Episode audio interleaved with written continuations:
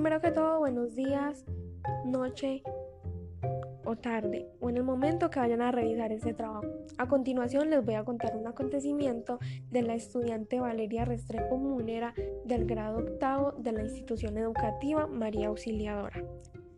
Durante el aislamiento, uno de los acontecimientos negativos son los cambios que ha tenido la educación, ya que de forma virtual es más diferente comprender las diferentes temáticas abordadas por las agentes educativas, ya que de manera presencial son más posibilidades de comprender los temas propuestos y realizar los trabajos con más motivación porque nos reunimos con nuestros compañeros para compartir ideas.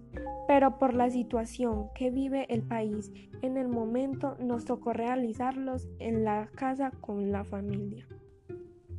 También es de resaltar el esfuerzo de los docentes con respecto a las temáticas que preparan día a día para que nosotros aprendamos y en ocasiones no valoramos ese esfuerzo, ya que muchas veces hacemos los talleres por hacerlos y en las clases virtuales las cuales son preparadas con mucha dedicación y esfuerzo, no les prestamos atención, la cual se debe o en ocasiones nos quedamos con las dudas, aun sabiendo que la docente está atenta a explicarnos dudas.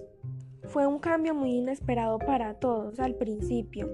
Fue un poco complicado porque muchos no teníamos la mínima idea de cómo utilizar la plataforma para realizar los respectivos talleres. Y muchas veces algunos no contaban con los instrumentos necesarios para el desarrollo de los talleres. Pero lo bueno fue que al pasar el tiempo ya nos íbamos acoplando más a este método de estudio y no cabe duda que fue un cambio inesperado para todos.